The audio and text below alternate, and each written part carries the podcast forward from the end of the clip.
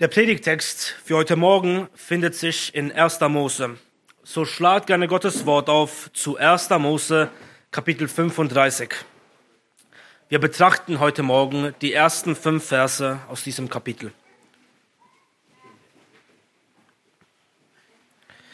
1. Mose 35, die ersten fünf Verse. Hört das Wort des Herrn. Und Gott sprach zu Jakob, Mach dich auf, zieh hinauf nach Bethel und wohne dort, und mach dort einen Altar dem Gott, der dir erschienen ist, als du vor deinem Bruder, Bruder Esau flohest. Da sprach Jakob zu seinem Haus und zu allen, die bei ihm waren. Tut die fremden Götter weg, die in eurer Mitte sind, und reinigt euch und wechselt eure Kleidung, und wir wollen uns aufmachen und nach Bethel hinaufziehen, und ich werde dort einen Altar machen dem Gott, der mir geantwortet hat am Tag meiner Drangsal und mit mir gewesen ist auf dem Weg, den ich gegangen bin. Und sie gaben Jakob alle fremden Götter, die in ihrer Hand waren, und die Ringe, die in ihren Ohren waren, und Jakob vergrub sie unter der Terebinte, die bei Sichem ist. Und sie brachen auf, und der Schrecken Gottes kam über die Städte, die rings um sie her waren, so dass sie den Söhnen Jakobs nicht nachjagten. Amen. Amen. Lasst uns beten. Unser geliebter Herr Jesus Christus, du weißt, dass wir heute Morgen über Dinge sprechen werden, die gewichtig sind und die wir aus uns selbst nicht, Herr, wirken können. Wir haben eben gerade gesungen, dass du es bist, der gutes Denken, Tun und Dichten in uns wirken muss. So bitte hilf uns und schenke dies, dass wir als deine Kirche, als deine Gemeinde heiliger leben und du durch eine kleine Kraft wie uns Großes zu deiner Erde wirken mögest. Darum beten wir in deinem Namen und zu deiner Erde. Amen. Amen. Nehmt gerne Platz, liebe Geschwister.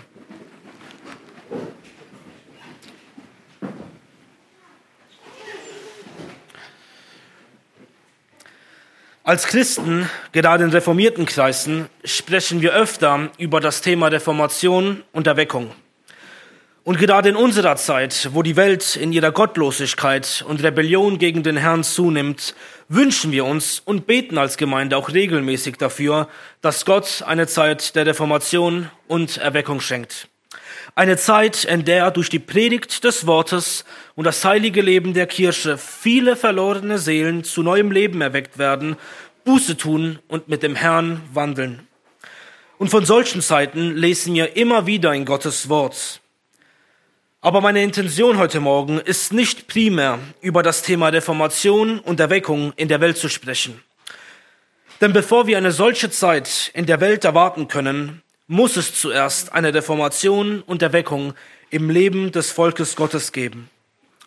Und genau das finden wir auch immer wieder in der Kirchengeschichte vor.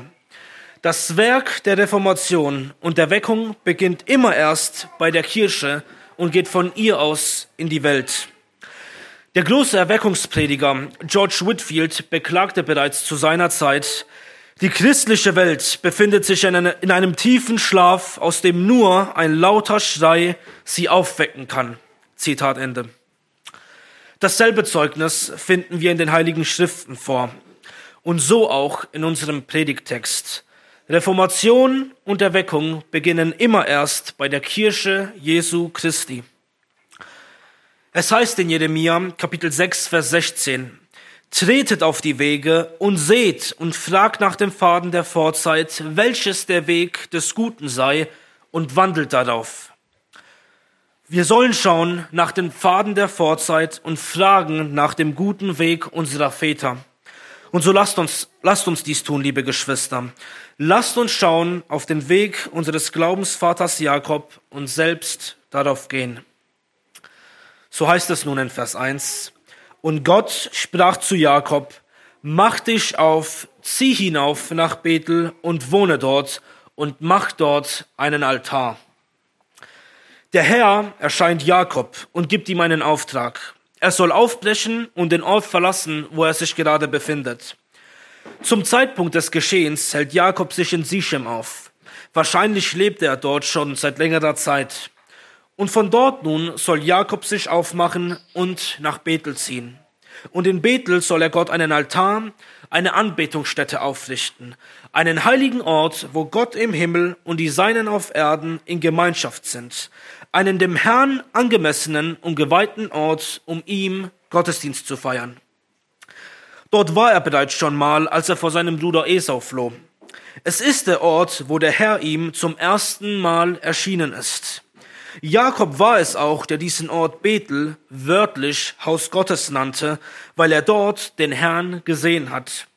Den Stein, auf dem, der Stein, auf dem sein Kopf lag, stellte er als Denkmal auf. Und dort in Bethel machte er dem Herrn ein Gelübde, dass wenn Gott ihn auf allen seinen Wegen bewahrt und versorgt, er der Herr Jakobs Gott ist. Und das ist es, woran der Herr ihn hier erinnert, indem er ihm befehlt, befiehlt, nach Bethel hinaufzuziehen und dort einen Altar aufzurichten. Aber nicht nur dadurch erinnert der Herr Jakob an sein Gelübde, sondern auch dadurch, wie er sich ihm offenbart. Es heißt hier, und macht dort einen Altar, wem? Dem Gott, der dir erschienen ist, als du vor deinem Bruder, Bruder Esau flohest. Es ist wie als ob der Herr zu ihm sagt, Jakob, denke daran, ich bin der Gott, der dir erschienen ist, als dein Bruder Esau nach deinem Leben getrachtet hat. Damals hast du mir ein Gelübde geschworen und gesagt, dass ich dein Gott bin, wenn ich dir Essen, Trinken und Kleidung gebe und du in Frieden zu dem Haus deines Vaters zurückkehrst. Ich habe dir all dies gegeben und noch viel mehr. So geh nun nach Bethel und erfülle mir dort dein Gelübde, indem du mir ein Haus baust. Und nun kommen wir zu dem, worüber ich eigentlich sprechen möchte. Wie reagiert und handelt Jakob auf den Auftrag des Herrn, ihm in Bethel einen Altar aufzurichten? War er vielleicht in freudiger Aufbruchsstimmung und dachte sich in unserem heutigen Sprachgebrauch, super, endlich passiert etwas. Der Herr fängt jetzt an, uns die Städte Kanaans zu geben, die er uns verheißen hat. Bald dürfen wir eine Gemeindegründung in Bethel sehen. Eine Erweckung wird dann ausbrechen und als Folge davon wird es zu einer moralischen Reformation kommen. Die Ungläubigen werden von unserem Glauben an den Herrn hören und sich zu ihm bekehren von ihren fremden Göttern. Wir werden gegen die Welt da draußen kämpfen und über das Böse siegen. Der Segen Gottes ruht auf uns. Er hat uns doch schließlich zu dieser Aufgabe berufen, so wird uns auch alles gelingen. Sag mir, was wären deine Gedanken gewesen, wenn du an Jakobs Stelle gewesen wärst? Oder um die Frage anders zu stellen, wie denkst du über das, was der Herr hier in unserer Mitte tut? Gerade auch mit dem Blick auf unseren Schlachtplan und all die Dinge, die wir uns als Gemeinde vorgenommen haben. Die Gründung eines Verlags, christliche Konferenzen, die Gründung einer christlichen Schule, gegen moralische Gräuel in unserem Land vorzugehen, zukünftig neue Gemeinden zu gründen und vieles mehr. Was hast du für Gedanken in deinem Herzen hinsichtlich dieser gewichtigen Aufgaben? Nun wollen wir aber darauf schauen, wie der Patriarch Jakob mit diesem heiligen Auftrag umgeht und von seinem Vorbild lernen. Was tut er nun? Packt er seine Sachen zusammen und bricht einfach auf? Nein, ganz im Gegenteil. Wir wissen zwar nicht, wo genau Jakob sich befand, als der Herr zu ihm sprach, ob auf dem Feld oder auf seinem Lager, aber eins ist klar, wie muss in diesem Moment eine Totenstille eingetreten sein und ihn ein Schauer überkommen haben im Angesicht dieser heiligen und gewichtigen Aufgabe. Was muss er wohl gedacht haben? Ich soll jetzt aufbrechen und dem heiligen Gott nahen, um ihm ein Haus zu bauen. Wie soll das gehen? Vielleicht mag einer von euch sich zurechtdenken, warum soll er das gedacht haben? Schließlich hat der Herr ihm doch befohlen, sich auf den Weg nach Bethel zu machen und ihm dort einen Altar zu bauen. Dann wird doch wohl auch alles gepasst haben. Ist das wirklich, was er sich gedacht hat? Dass alles passt und nichts mehr im Wege steht? Lasst uns Vers 2 lesen und schauen, was der Patriarch Jakob tat. Dort heißt es, da sprach Jakob, zu seinem Haus und zu allen, die bei ihm waren, tut die fremden Götter weg.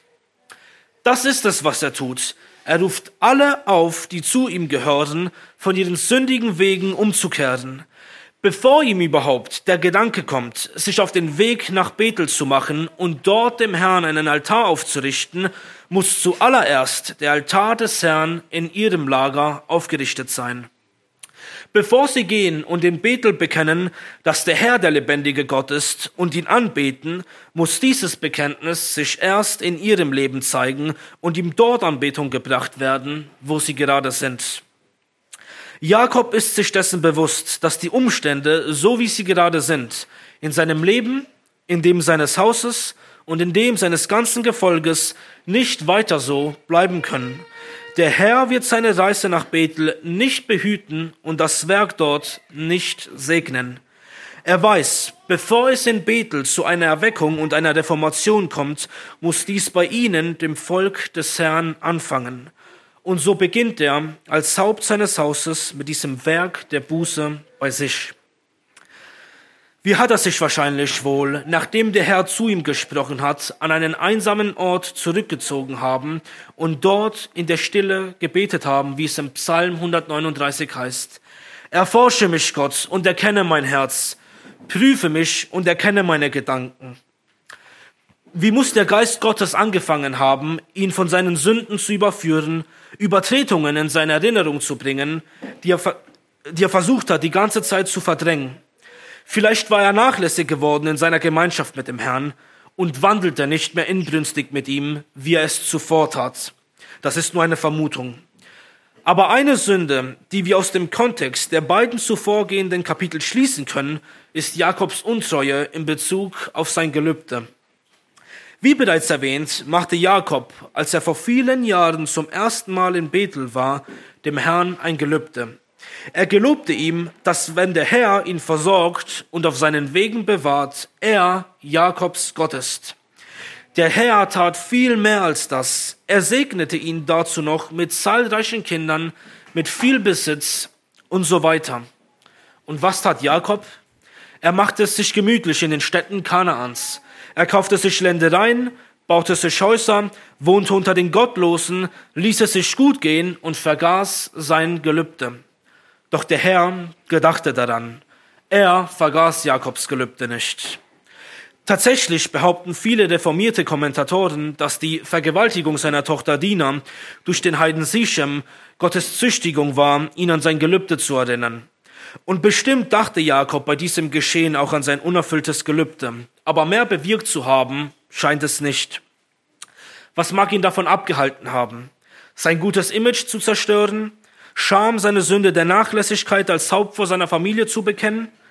Aber der Herr sucht die Seinen heim. Er züchtigt die, die er liebt, und führt sie zur Buße. Und so muss Jakob spätestens hier, wo der Herr ihn mit dieser gewichtigen Aufgabe beauftragt hat, seiner Sünde überführt worden sein und sie dem Herrn bekannt haben. Aber als Patriarch bleibt er nicht bei sich selbst stehen. Jakob weiß, dass seine Verantwortung nicht nur darin liegt, bei sich anzufangen und von, und von seinen Sünden umzukehren, Nein, er ist sich auch im Klaren, dass er als solcher Verantwortung hat über sein Haus und über alle, die ihm nachfolgen. Und so wendet er sich nun an sie. Führt euch vor Augen, liebe Geschwister, wie viel Überwindung es ihn gekostet haben muss. Ja, was alles auf dem Spiel stand. Er wird Sünden in dem Leben seiner Familie und seiner Knechte und Mägde ansprechen. Was hätte alles passieren können? Komplikationen in der Ehe, seine Söhne erheben sich gegen ihn oder die Anzahl seines Gefolges nimmt ab. Aber Jakob lässt sich nicht davon abbringen, dem Herrn gehorsam zu sein. Er ist ein Mann Gottes und als solcher muss er tun, was der Herr ihm befiehlt. Und nun wendet er sich an sie, nennt ihre Sünden beim Namen und ruft sie zur Buße auf. Lasst uns nochmal lesen, was, in, was er in Vers 2 zu ihnen sagt. Tut die fremden Götter weg, die in eurer Mitte sind, und reinigt euch und wechselt eure Kleidung. Was? Fremde Götter in dem Lager des Patriarchen Jakob? Götzendienst in der Gemeinde solch eines großen Mannes Gottes? Das kann doch gar nicht wahr sein. Nun gut mag man meinen, bestimmt hatte Jakob einen heidnischen Diener, der nicht mit dem Herrn vertraut war und in seinem Zelt einen Götzen angebetet hat. Auch wenn das schon erschütternd genug ist, gibt es noch weitaus schlimmere Nachrichten. Reflektiert einen Moment. An wen muss Jakob gedacht haben, als er sprach, tut die fremden Götter weg? Bloß an seinen heidnischen Diener? Nein, denkt einmal an Rahel, seine Ehefrau. Was tat sie kurz bevor sie ihren Vater verlassen hat? Es heißt in 1. Mose 31, Vers 19, und Laban war weggegangen, um seine Schafe zu scheren, und Rahel stahl die Teraphim, die ihr Vater hatte. Teraphim waren Hausgötzen, und diese Hausgötzen stahl Rahel ihrem Vater und nahm sie mit in ihr Haus. Jakob wusste damals tatsächlich nichts davon.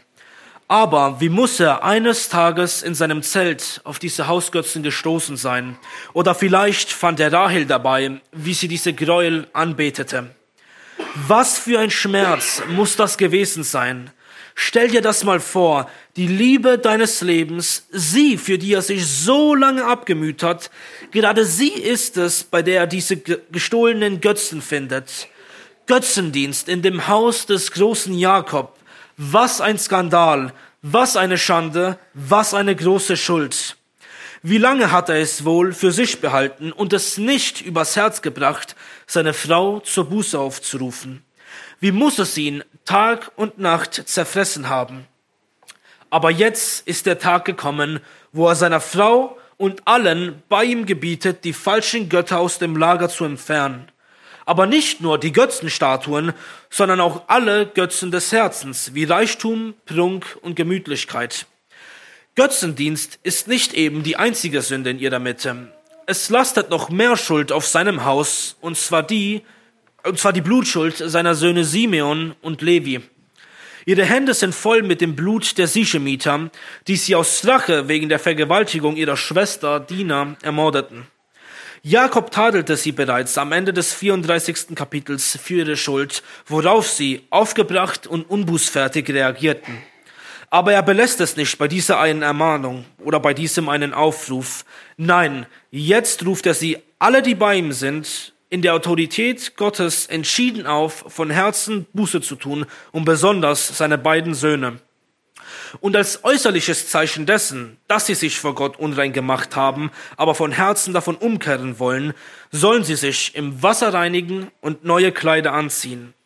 Diese kultische Reinigung symbolisiert durch den äußerlichen Akt eine inwendige Realität. Und dann, wenn diese Familienreformation passiert ist, wenn der Altar des Herrn in ihrer Mitte aufgerichtet wurde, wenn Jakob in Wahrheit sprechen kann, ich aber und mein Haus, wir dienen dem Herrn, erst dann wird er nach Bethel hinaufziehen, um seinem Rettergott ein Haus zu bauen und sein Gelübde zu erfüllen. Und nun, nachdem Jakob diesen gewaltigen Schritt gegangen ist, sein Gefolge zur Buße aufzurufen, was folgt als Reaktion? So heißt es in Vers 4, und sie gaben Jakob alle fremden Götter, die in ihrer Hand waren, und die Ringe, die in ihren Ohren waren, und Jakob vergrub sie unter der Terebinte, die bei Sichem ist. Ein Werk des Geistes Gottes bricht aus. Statt sonnige Blicke sieht Jakob überall wässrige Augen. Statt erhobene Fäuste gegen den Himmel gestreckt, schlägt jeder sich an die Brust. Alle in seinem Lager sind überführt von ihren Sünden. Aber sie sehen und erkennen ihre Schuld nicht nur, sondern kehren auch davon um. Allesamt nehmen sie ihre fremden Götter, die sie so lange im Verborgenen angebetet haben, und bringen sie in aller Öffentlichkeit zu Jakob. Aber die Leute bringen nicht nur ihre Götzenstatuen zu ihm, sondern auch die Ringe an ihren Ohren. Selbstverständlich geht es hier nicht per se um Ohrringe.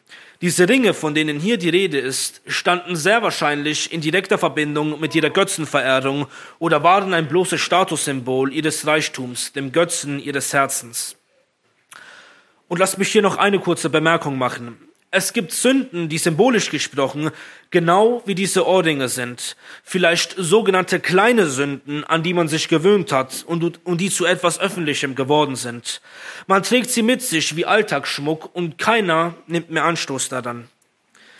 Womöglich sind es aber auch Dinge, die in der Welt Mode sind und sich so auf das Volk Gottes abgefärbt haben, dass man keinen Unterschied mehr erkennt zwischen der Kirche und der Welt. Aber auch diese Sünden bringen sie vor Jakob.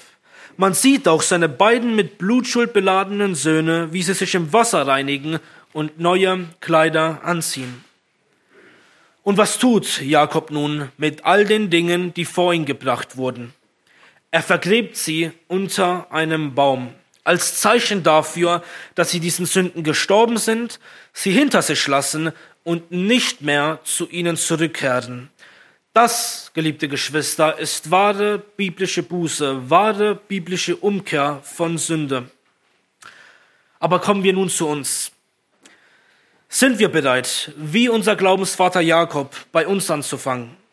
Bevor wir aufbrechen und meinen, dem Herrn in Bethel einen Altar zu bauen, den Altar des Herrn erstmal in unserem eigenen Lager aufzurichten? Vor einigen Monaten, ich weiß nicht, ob sich manche Brüder in unserer Mitte noch daran erinnern, hatten wir eine Brüderstunde und dort sprach unser Pastor Peter über denselben Text.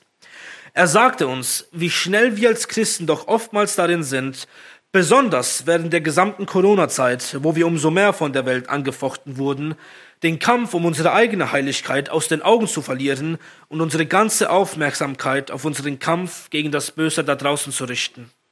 Und vielleicht meinen wir in unserem Denken, der Herr sei mit uns. Was für einen fast schon übermäßigen Eifer wir zeigen, gegen eine gottlose Obrigkeit vorzugehen, die Sünden unseres Landes beim Namen zu nennen und gegen die Welt um uns herum zu kämpfen. Aber was ist mit der Welt in unserem Herzen, mit den Sünden in unserem Leben? Zeigen wir denselben Eifer, dem Bösen in uns zu widerstehen und es zu überwinden? Wir können nicht meinen, der Herr sei mit uns und würde Großes durch uns bewirken, wenn Sünde in unserem Lager ist. Wie bereits erwähnt, so war es schon immer in der Kirchengeschichte. Wenn es keine Reformation in der Gemeinde des Herrn gibt, dann wird es diese auch nicht in der Welt geben. Und so möchte ich nun auf eine historische Begebenheit aus dem 17. Jahrhundert in Schottland eingehen. Im Oktober 1651 kamen viele Pastoren aus dem ganzen Land zusammen und unter viel Gebet und Fasten verfassten sie ein öffentliches Dokument mit dem Namen Ursachen des Zorns des Herrn gegen Schottland. Ich meine, dass es dieses Dokument leider nur im Englischen gibt, aber ich empfehle jedem von uns, dieses Dokument sich durchzulesen. Denn in dieser Schrift führen sie alle möglichen Sünden des Landes auf, von denen Buße getan werden muss, um den Zorn des Herrn abzuwenden. Aber das ist nicht alles, was sie taten. Sie blieben nicht einfach bei den Sünden der Nation stehen. Diesem Dokument fügten sie ein weiteres hinzu, in dem die Sünden der Kirche und besonders die der Pastoren aufgelistet werden. Diese Männer Gottes hatten erkannt, dass ein großer Teil der Schuld auf, auf die Gemeinde des Herrn und besonders auf die Pastoren zurückzuführen ist. Und dieses Dokument, liebe Geschwister, ist nicht einfach ein leichtfertiges Sündenbekenntnis von wegen, ja Herr, wir sind alle Sünder, so vergib uns und sei uns gnädig. Nein, es ist so tiefgründig, so herzerforschend, so überführend. Sie nahmen sich ausgiebig Zeit und hielten in fast 40 Seiten die Sünden des Volkes und der Kirche fest sind auch wir bereit, fast 400 Jahre später bei uns anzufangen, unsere Herzen vor dem Herrn zu erforschen, uns zu demütigen, ihm unsere Schuld zu bekennen und alle fremden Götter aus unserem Lager zu entfernen? Und so möchte ich nun vier Sündenbekenntnisse aus diesem eben genannten Dokument vorlesen. Möge ein jeder von uns, aber besonders die Familienoberhäupter, die, die der Herr als Patriarchen über sein Haus eingesetzt hat, diese Sündenbekenntnisse in seinem Herzen bewegen und sich im Gebet vor Gott prüfen. Möge der Herr schenken, dass das Werk der Reformation bei uns, in unseren Familien und in der Kirche beginnt und von uns aus in die Welt hinausgeht. Und ich möchte kurz eine Sache erwähnen, die ich mir nicht aufgeschrieben habe, aber die mir heute Morgen im Gespräch mit Bruder Hans eingefallen ist. Liebe Geschwister, wenn wir nun hören, was diese Männer aufgeschrieben haben, es ist nicht damit getan, dass wir, dass wir bloß diese Predigt hören und vielleicht jetzt, wenn wir nach den Gottesdiensten oder zur Mittagsgemeinschaft darüber reden, meinen, dass wir alles getan hätten, was getan werden muss. Wir müssen uns wirklich zurückziehen, den Herrn im Gebet suchen, uns prüfen, mit unseren Familien reden und, und aufrichtig vor dem Herrn sein. Aber nun zu dem ersten Bekenntnis. Die geringste Freude an den Dingen zu haben, wo denn unsere engste Gemeinschaft mit Gott liegt. Wie oft ist es in unserem Leben der Fall, wo es Zeiten oder sogar vielleicht Phasen gibt, in denen wir durch den Tag gehen, als gäbe es den Herrn nicht, wo wir ihn nicht auf allen unseren Wegen erkennen und unsere Freude in den Dingen dieser Welt suchen. Wie oft war es diese vergangene Woche der Fall? Wir lesen vielleicht kurz in unseren Bibeln und beten, aber tun es so herzlos, sehen es als Last oder als eine bloße Erledigung auf unserer To-Do-Liste an. Das Einzige, was uns treibt, ist unser Pflichtgefühl oder unser Gewissen, das uns plagt. Erkennen wir, wie böse und verkehrt dieses Denken ist, dass wir meinen, dem Herrn, von dem jede gute Gabe kommt, nicht mit Freuden zu dienen, statt ihm, der uns gemacht und uns gerettet hat, Erde zu geben, diese Erde dem Geschöpf, den fremden Göttern in unserem Leben darbringen. Das zweite Bekenntnis. Am Tag des Herrn, also am Sonntag, über alltägliche und gewöhnliche Dinge zu reden. Sag mir, wann hast du so etwas das letzte Mal gehört, den Tag des Herrn auch durch das zu heiligen, was aus deinem Mund kommt, wo hört man heute überhaupt noch den Tag des Herrn an sich zu heiligen? Wie abgestumpft ist die Kirche und besonders auch unsere Gesellschaft geworden? Vor vielen Jahren war es noch gängig, in Zeugnissen von Geschwistern zu lesen, dass eine der schweren Sünden, von denen sie überführt worden sind, die war, dass sie den Tag des Herrn nicht geheiligt haben. Der Reformator Johannes Calvin sagte einst Folgendes, wenn der Tag des Herrn abgeschafft würde, bestünde für die Kirche die unmittelbare Gefahr der Erschütterung und des Untergangs. Und wie sind diese Worte heute eingetroffen? Für die Reformatoren und die Puritaner war der Tag des Herrn nicht mal kurz einen Gottesdienst besuchen, auch wenn das selbstverständlich notwendig ist. Für sie war es nicht so, dass man danach einfach den ganzen Tag seinen eigenen Interessen nachgegangen ist. Es ging ihnen darum, den ganzen Tag als den Tag des Herrn zu heiligen. Das heißt praktisch gesprochen, sich auf den Tag des Herrn vorzubereiten, die Gottesdienste zu besuchen, Gemeinschaft mit der Gemeinde zu haben, gute und erbauliche Gespräche mit den Geschwistern zu führen, zu Hause mit der Familie über die Predigt zu sprechen, die Kinder in der Lehre zu unterweisen, einander zu ermutigen und zu ermahnen und so weiter. Und versteht mich hier nicht falsch. Natürlich können wir am Tag des Herrn auch über gewöhnliche Dinge sprechen. Es geht hier darum, wovon unser Herz erfüllt ist, was unsere Gespräche dominiert. Wie sieht ein Tag des Herrn nach dem Gottesdienst aus? Und jetzt als praktische und direkte Anwendung für uns, liebe Geschwister, wenn wir nach den Gottesdiensten miteinander sprechen oder gleich am Mittagstisch sitzen, Lasst uns darauf achten, gute, heilige und erbauliche Gespräche mit unseren Gästen und mit unserer Familie zu führen. Und das den ganzen Tag über. Das dritte Bekenntnis.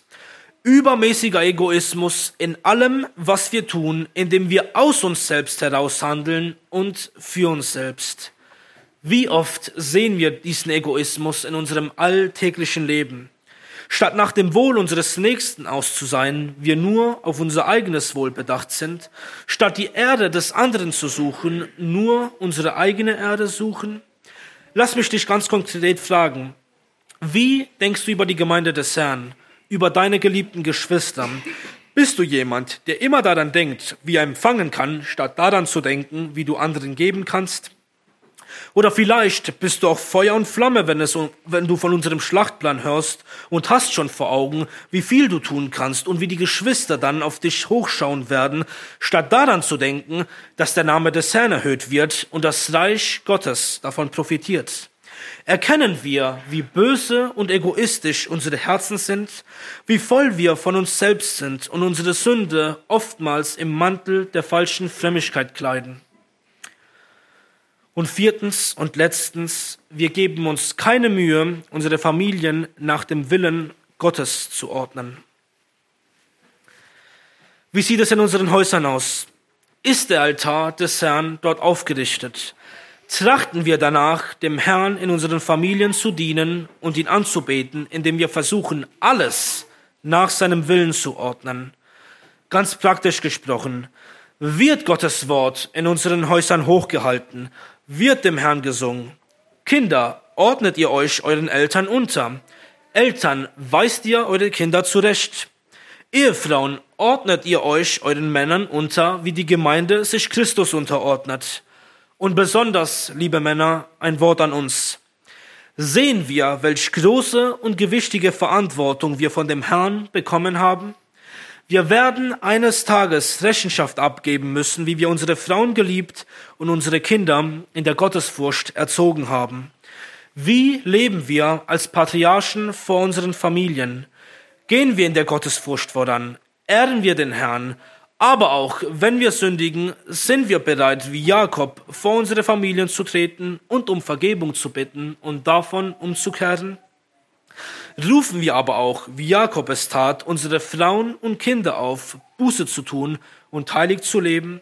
Führe dir vor Augen, wie viel auf dem Spiel steht, die Erde des Herrn, die Ewigkeit deiner Frau, deiner Kinder und Kindeskinder und auch die deine.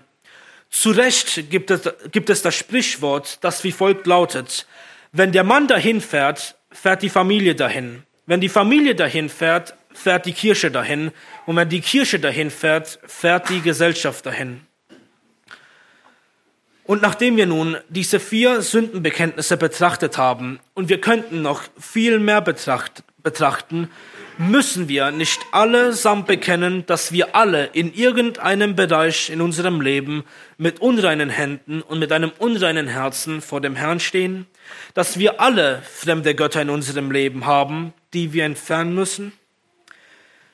Geschwister, wenn es so ist, dass wir in unserem Leben so manche Sünde und manches Versagen erkennen, vielleicht sind es auch Dinge, die wir nicht mehr rückgängig machen können oder Übertretungen, die schwere Konsequenzen mit sich gezogen haben, so lasst uns sehen, dass unser Predigtext nicht nur uns unsere Schuld vor Augen führt, sondern uns auch großen Grund zur Freude gibt.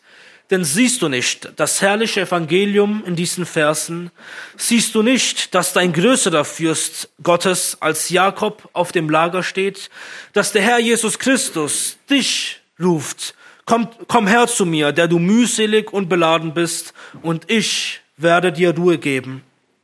So komm heraus aus deinem Zelt mit all deinen fremden Göttern und Sünden und bring sie vor den Sohn Gottes und schau, wie er, anders als Jakob, die Sünden nicht unter einem Baum vergräbt, sondern für die Seinen an einen Baum genagelt wurde und dort die Strafe Gottes für ihre Sünden ein für allemal auf sich nahm. Es gibt keinen anderen Ort, an den du kommen kannst, um frei von deiner Last zu werden, als allein an dem Kreuz des Herrn Jesus. Er allein ist es, der durch sein Blut dich wirklich reinwaschen kann von einem unreinen Herzen und unreinen Händen. So schau auf Golgatha und sieh den Sohn Gottes hängen an einem Kreuz und komme zu ihm im Glauben. Siehe, dass der Herr die Sünden der Seinen ein für allemal ausgelöscht hat, dass sie allesamt vergraben sind in seinem Tod. Und daran wollen wir auch gedenken, wenn wir gleich zum Herrenmahl kommen. All unsere Schuld ist uns vergeben, weil Christi Leib für uns gebrochen und sein Blut für uns vergossen wurde. Und nicht nur macht der Herr uns frei von aller Unreinheit, sondern kleidet uns auch in das Gewand seiner vollkommenen Gerechtigkeit. So lasst uns, liebe Geschwister, gestärkt durch das vollbrachte Werk des Herrn, mehr für ihn, unseren Herrn und Heiland, leben. Und lasst uns zuletzt noch einen kurzen Moment in Vers 5 schauen und zum Abschluss diese eine Lektion für uns mitnehmen, die entscheidend ist für jeden Bereich unseres Lebens. Dort heißt es, und sie brachen auf, und der Schrecken Gottes kam über die Städte, die rings um sie her waren, so, dass sie den Söhnen Jakobs nicht nachjagten. Nachdem in Jakobs Mitte alles in Ordnung gebracht und der Altar des Herrn aufgerichtet wurde, erst dann brechen sie auf. Und der Herr schenkt auf den Gehorsam seines Volkes auch seinen Segen.